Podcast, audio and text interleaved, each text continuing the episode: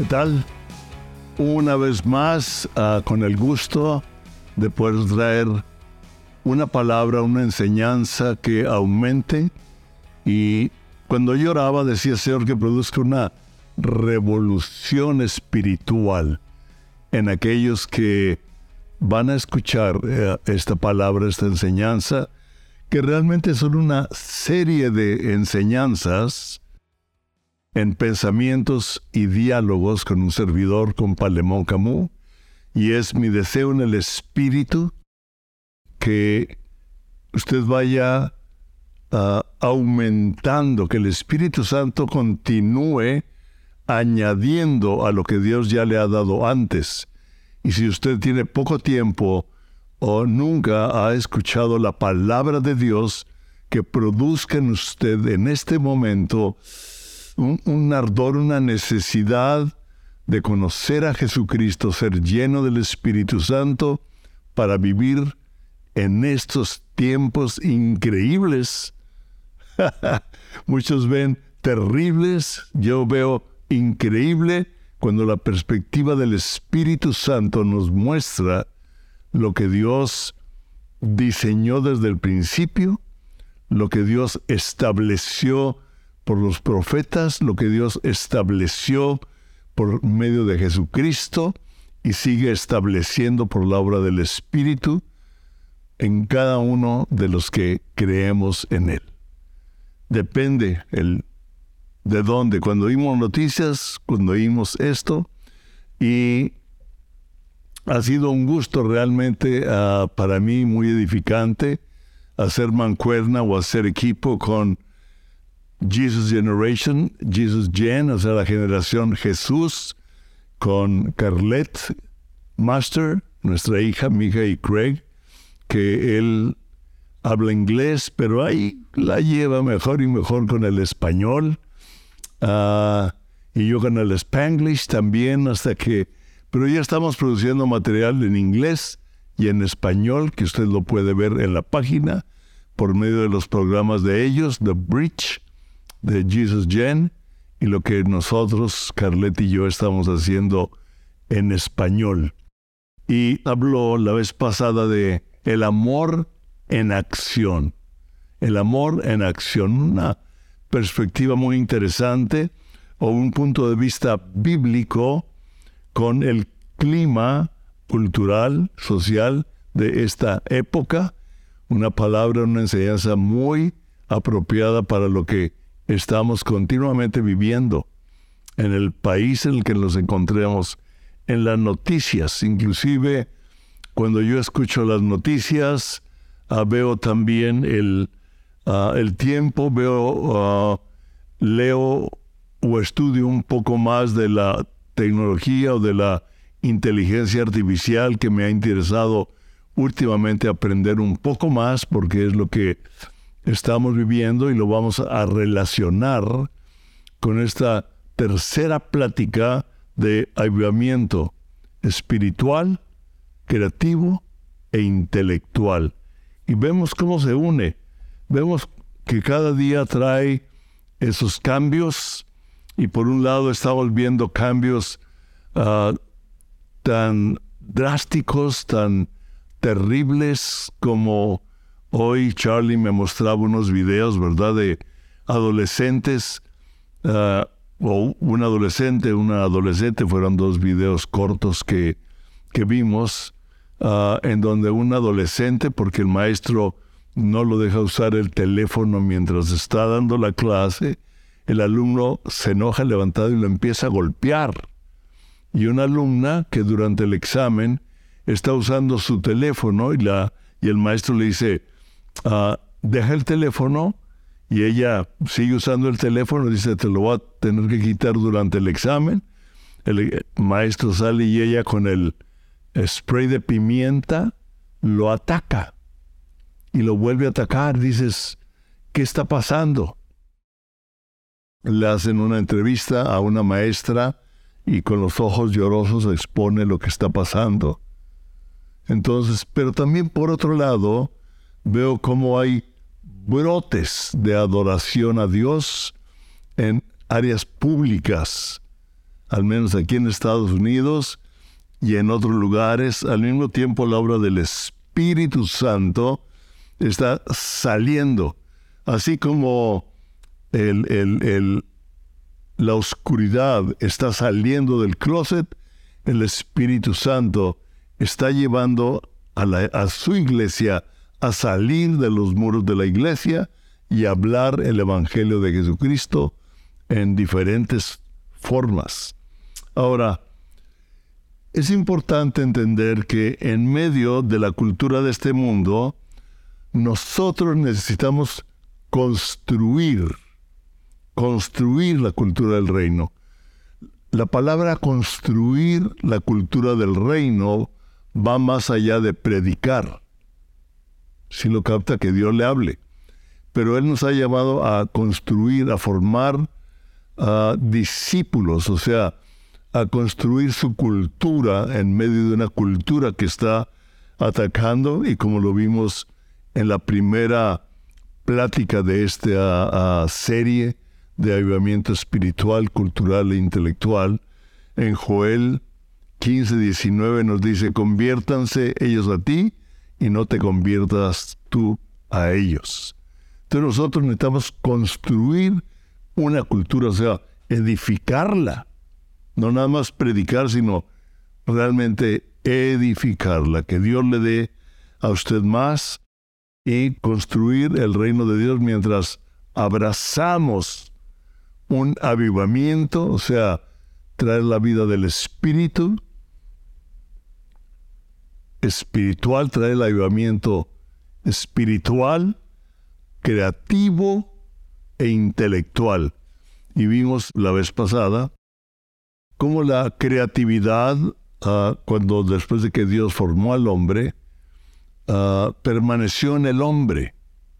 O sea, la creatividad está tanto de los no, en los no creyentes como en los creyentes, como en cualquier religión, en cualquier filosofía, la creatividad le ha sido dada al hombre por medio de un Dios creativo que decidió actuar contrario a su palabra, y ya lo hemos hablado, en las consecuencias, pero necesitamos nosotros como iglesia traer una innovación transformadora. Y la creatividad para que transforme debe estar fundada en los valores de Dios. Esta es clave, fundada en los valores de Dios. Y necesitan ser expresados fundados en la palabra y expresados para crear o traer una transformación innovadora. Y para esto necesitamos tener bien claro nosotros, desde la creación, desde Génesis, que Dios nos hizo a nosotros y no nosotros a nosotros mismos. Como que tendemos, nuestra naturaleza de pecado tiende a querer vivir lo que el cuerpo le dice, lo que las emociones le dicen. Por eso nos dice en Corintios que Pablo dice, pero temo que como Eva fue engañada por medio de sus sentidos, ustedes también sean engañados de vuestra sincera fidelidad a Cristo. Y para esto vamos a entender más cosas y un ejemplo de la historia, la historia nos sirve para tomar ejemplos, aunque la forma sea diferente, los principios son muy similares para adaptarlos a cada momento. Lo vimos cuando el oscurantismo se convirtió en renacimiento, pero también podemos citar en Inglaterra, a finales del siglo XVIII, principios del siglo XIX, se formó a lo que nosotros conocemos como la revolución industrial. Era la época victoriana, era, era una época de mucho señorío, de, de una sociedad ah, muy señorial, digamos, ¿verdad? Ah, de los elegidos. Usted es un elegido. Nosotros somos un elegido. Sí. Pero de acuerdo al mundo, la élite del mundo, usted y yo somos la élite de Dios. Ahorita me viene a memoria el versículo donde dice que dentro de los héroes de la fe, perseguidos, aserrados, que viven en cuevas, dice, pero el mundo no era merecedor de ellos. Uh, ese versículo siempre me ha ayudado a ver cómo Dios lo ve a usted, cómo Dios me ve a mí, cómo Él nos quitó las ropas de vileza y nos envistió de su Hijo Jesucristo. Usted tiene una investidura real del reino de Dios. Usted es un príncipe, una princesa dentro del reino de Dios. Somos la realeza espiritual. Así que no se impresione tanto por, por la élite de este mundo y, las modas y los autos y los relojes, etc. Usted y yo estamos llenos y somos de la realeza de Dios. Entonces, en esa época era algo muy, similar. Lo vemos todavía, sigue en Inglaterra, acaba de ser coronado el rey Carlos Charles, ¿verdad? Vemos que todavía hay una ah, monarquía. Desde aquí en Inglaterra ya había una monarquía, pero al mismo tiempo había mucha pobreza. Cuando se da lo que nosotros llamamos la revolución industrial, de acuerdo a mi perspectiva, la revolución industrial fue realmente una revolución creativa, respaldada con capacidad intelectual y empresarial en un contexto de un gobierno de bastante libertad. Aunque siempre ha existido un control para mantener a la gente pobre, a la gente con temor, a la gente, porque eso los los segrega, los... Es lo que está haciendo ahorita. Puede verlo como una actualidad. El modo que tienen de oprimir es poner temor, es separar, es reducir su capacidad económica y su capacidad de desarrollar lo que Dios le ha dado. Pero Dios nos está ayudando, está ayudando a su iglesia a desarrollar la creatividad y nos ha dado la capacidad intelectual para ejecutar aquellos que nos, aquello que nos está dando y nos está dando el favor en medio de una sociedad que no cree en Dios para que transformemos esa cultura. Y nosotros podemos ver cómo en esa época ah, había tanta pobreza que había niños que trabajaban por lo tanto, ah, hubo un cambio cultural, una forma de vivir de la sociedad también. Cuando vino la electricidad, pues cambió, ¿verdad? Ah, había un ritmo, después vino otro ritmo, ahora hay otro ritmo. Ahora a usted y a mí nos llegan ah, mensajes por internet, ¿verdad? Que fueron enviados por un sistema automático y veo a las 4 de la mañana y me llegó un mensaje es un sistema automático. ¿Por qué? Porque el tiempo, el mundo ah, cada vez es menor de acuerdo a la tecnología. Ahora, algo interesante. La revolución industrial transformó una cultura y una forma social de vivir, pero no transformó el corazón de la gente para el reino de Dios el producto de la tecnología fue más importante que la gente, ok. La tecnología o el producto de la tecnología y de la creatividad industrial fue más importante que las personas, que la gente. Y el valor se le dio a la maquinaria, se le dio a la tecnología, no tanto al valor de la vida y de las personas. De tal modo que hasta la fecha, en una industria en forma general, la inversión es en relación al equipo o a la tecnología que se adquiere, pero los empleados son un gasto. lo estamos viendo, ¿verdad? Ya empezó con la robótica, pues es más importante emplear robots y quitar al hombre. Pues que el hombre se las arregle solas, a ver, a ver a ver cómo le hace, cómo mantiene a su familia. Ahora, la revolución tecnológica y electrónica actual no está sirviendo para transformar vidas, solo la forma de vivir. ¿Ok? Solo la forma de vivir.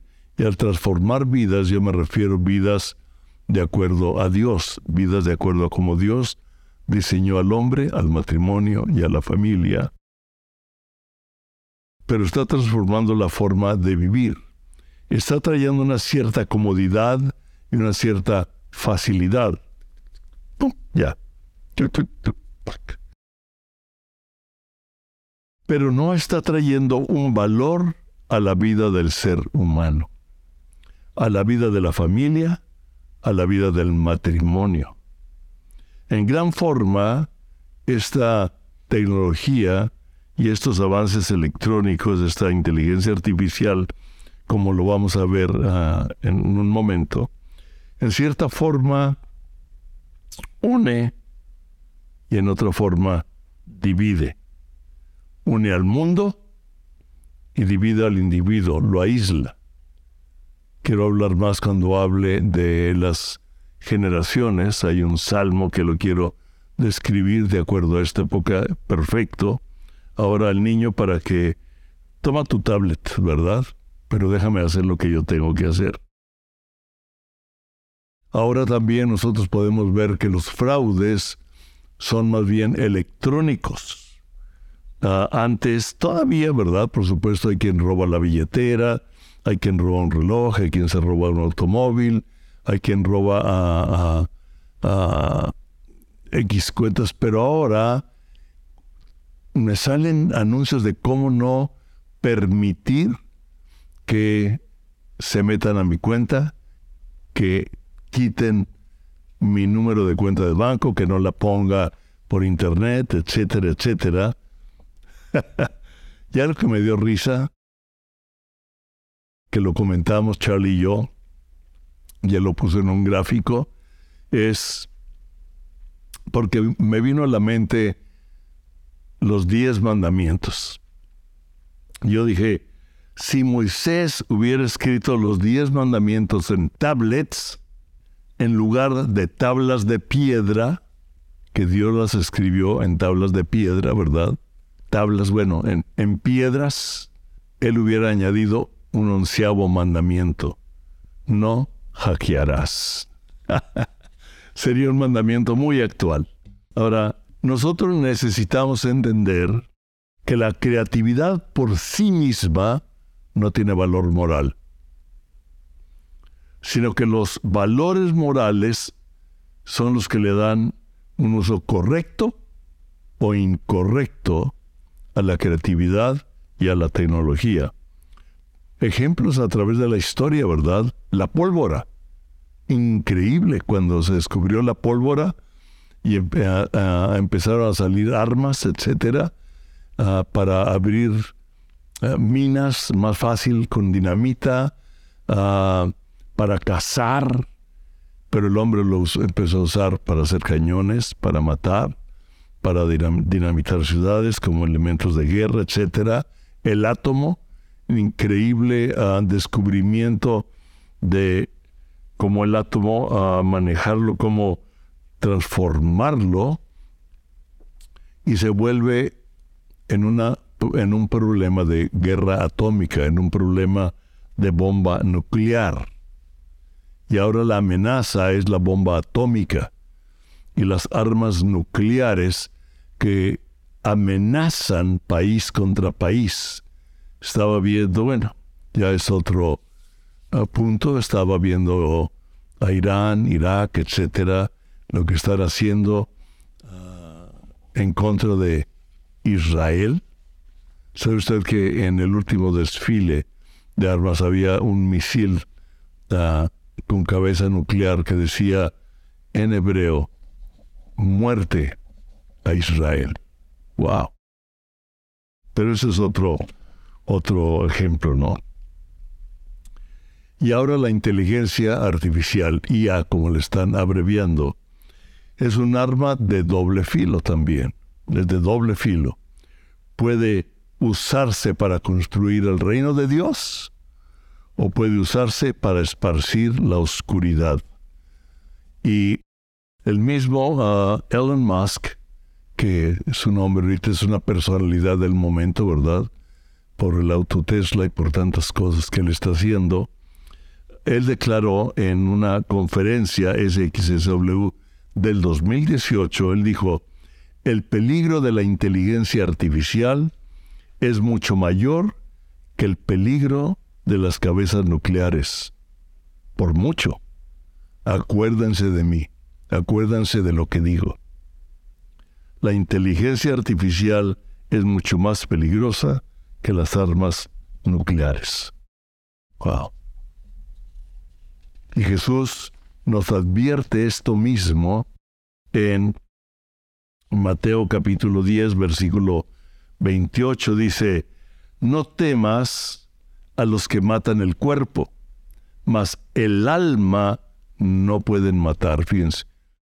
O sea, no temas al que puede matarte, al arma nuclear, pero aquello que puede matar tu alma, cuidado.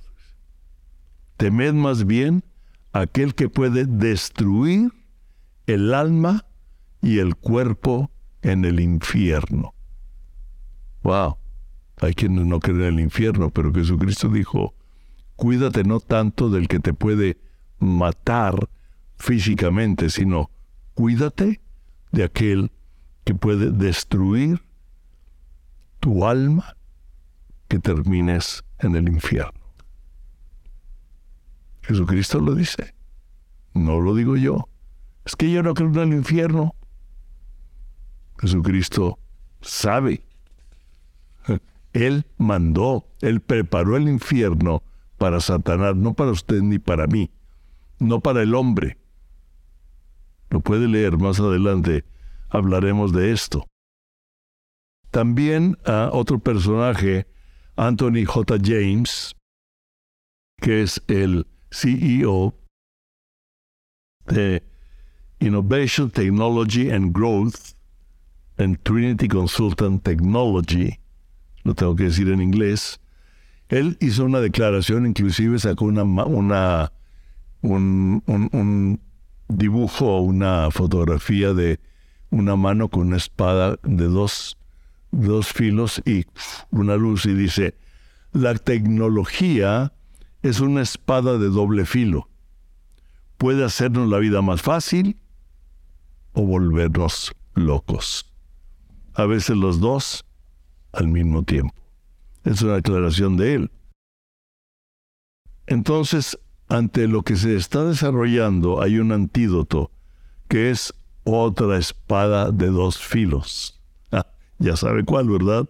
Hebreos 4:12 nos dice, la palabra de Dios es viva y eficaz. Me encanta. Es un versículo que a mí me gusta porque dice es viva. Y me doy cuenta cuando yo leo la palabra, digo, esto ya lo había leído antes, pero hoy como que le dio vida, como que le dio una perspectiva para el tiempo o para la necesidad que tiene hoy, porque es viva. No es nomás un libro de historia, no es nada más un libro teológico, no es nada más un libro con filosofía. La palabra de Dios es viva y eficaz, funciona. Dice, y es más cortante que toda espada de dos filos. O sea, la inteligencia artificial, la tecnología, es una espada de dos filos que puede unir o dividir. Dice, la espada de la palabra de Dios es como una espada de dos filos y penetra hasta partir el alma y el espíritu, las coyunturas y los tuétanos, y discierne los pensamientos y las intenciones del corazón. Entonces, en medio de esta época que estamos viviendo, necesitamos que la palabra de Dios venga, nos convenza, nos hable de cómo debemos de vivir en medio de la cultura que nos está invadiendo, en medio de la tecnología que nos está hablando. Fíjese qué interesante. Un historiador israelita, filósofo y bestseller, o sea, un, autor muy conocido, Yuval Noah Harari, Harti, Harari, nos advierte que la inteligencia artificial es ahora, está ahora disponible para componer sus propios textos religiosos y atraer adoradores. Mm. La inteligencia artificial puede producir textos religiosos y producir adoradores, de acuerdo a lo que están oyendo. Otra persona, Jim Morton, que es el editor ah, tecnológico para el Daily Mail, él nos dice, ¿puede el chat GPT, que nosotros que es un, es un sistema de inteligencia artificial que empezó más o menos en noviembre del año pasado, en noviembre del 2022, ah, y el otro día hablando de eso, mi hijo con mi hija, ah, se mandaron textos creados por inteligencia artificial, en donde la inteligencia artificial capta ah, de lo que hay en Internet y le forma, ustedes lo saben mejor que yo, sobre todo si es joven, ¿verdad? Y le hace escritos, le hace un libro, le hace una historia. Claro que usted le tiene que dar su afinamiento, su afine, pero ya lo está haciendo. Le dice, tradúcemelo y se lo traduce inmediatamente. El chat GPT de inteligencia artificial, dice este hombre, Jim Norton, dice, ¿puede crear una nueva religión? Él se pregunta, ¿puede esta, este sistema del chat GPT de inteligencia artificial crear una nueva religión? Dice, el mundo está en el vértice de una fe contemporánea y comenzar por medio de los escritos de la inteligencia artificial sus propios textos sagrados. Wow. ¿Puede el mundo caer en ello? Hemos estado hablando de la revolución industrial como un ejemplo de la historia y comparándolo con una revolución, podemos llamarle, uh, intelectual en este momento tecnológico de inteligencia artificial, pero quiero decirles algo, la verdadera revolución es la revelación de Dios de su palabra, de modo que nuestras herramientas de trabajo se conviertan en herramientas del reino. Acabo de enfatizar dentro de esta plática para construir el reino de Dios, que sean herramientas del reino para traer una verdadera revolución por medio de la revelación de la palabra de Dios y de su reino. Vamos a continuar ah, en el siguiente capítulo, como la palabra de Dios nos habla y nos invoca, nos impulsa a este despertamiento o avivamiento espiritual, creativo e intelectual para usar las herramientas de este tiempo y traer la cultura o construir la cultura del reino de Dios. Padre, yo bendigo a cada persona que ha escuchado para que tú añadas más revelación de acuerdo a lo que cada uno está viviendo, en medio de lo que está viviendo, en cualquier situación familiar, en cualquier situación física, en cualquier situación uh, emocional o de trabajo. Padre, en el nombre de Jesús yo los bendigo para que tú traigas un favor, para que tú traigas una sanidad, para que tú traigas una transformación en este tiempo, de acuerdo a tu reino, de acuerdo a tu poder, de acuerdo a tu amor. En el nombre de Jesús, Dios los bendiga.